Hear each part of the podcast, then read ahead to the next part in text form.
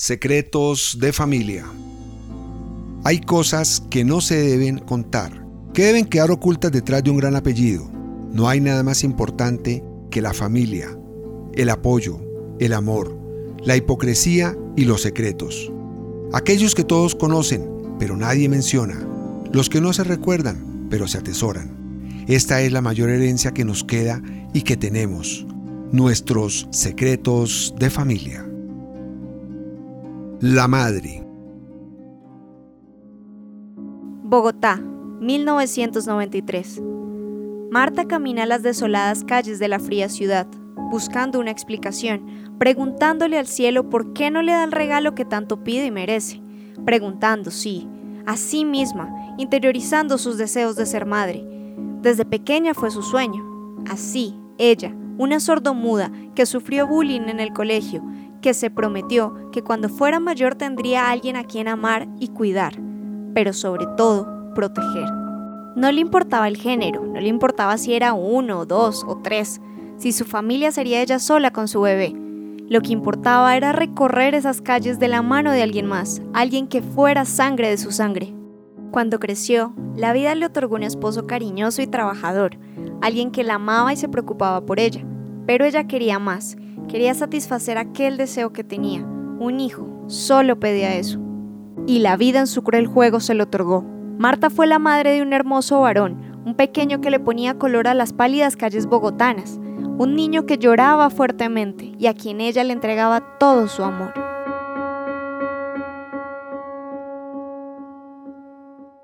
Todo era para el niño sus sonrisas, sus besos, no importaba su discapacidad.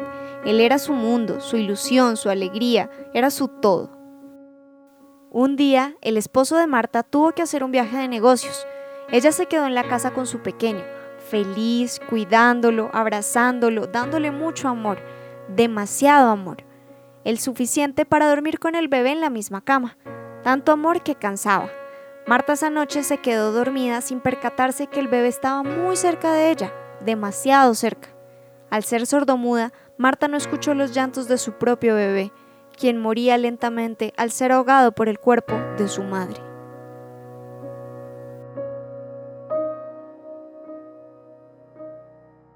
La mañana siguiente, Marta encontró el cadáver a su lado. Las lágrimas no eran suficientes para expresar su dolor, su impotencia, su esposo llegó ese día, lloró con ella y juntos enterraron a la criatura. Pero ¿quién puede entender el dolor de una madre? Nadie. Marta se había convertido en un muerto viviente. Cuando una madre pierde a su hijo, ella muere en vida con él. Marta fue la madre que nunca pudo ser madre.